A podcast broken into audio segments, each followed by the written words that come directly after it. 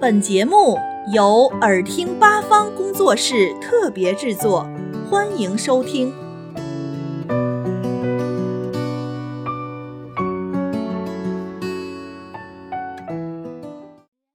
皆さん、こんにちは。大家好，我是小雨，欢迎大家与我在《漫谈日本》节目里一起了解日本， 学习日语。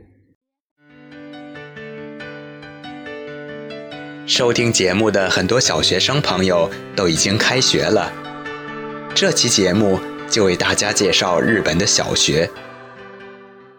与中国一样，日本法律把小学和初中作为义务教育，其中小学长度为六年，初中三年，少年儿童都要接受义务教育。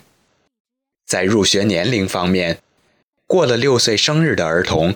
在下一年的四月入学，同时也有就近入学制度。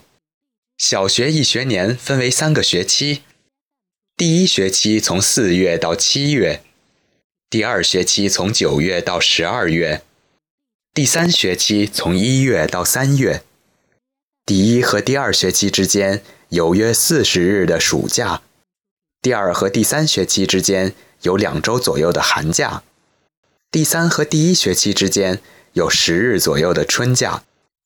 小学的学科有语文、数学、理科、社会、音乐、体育、美术与手工、道德、活动等。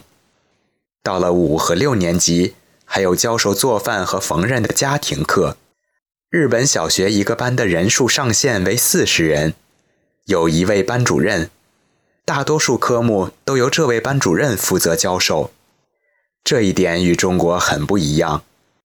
公立小学的多数老师每三至五年更换工作的学校。日本小学对于小学生的评价方法多种多样，多数还是通过平常的测验分数和学习态度等做综合评价。除了平常的课内学习。日本的小学生们也在校外参加音乐、体育、外语等辅导班，充实自己。另外，在日本的公立小学，学校提供午饭，这被称作给食。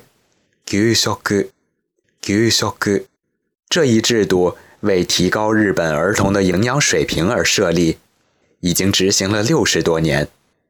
学生每日的饭菜。由营养师通过计算营养成分和成本等安排，给食费用的一部分由学生负担，平均一个月在四千日元，也就是人民币二百七十元左右。好，这期节目就到这里，我们下期再见。ではまたね。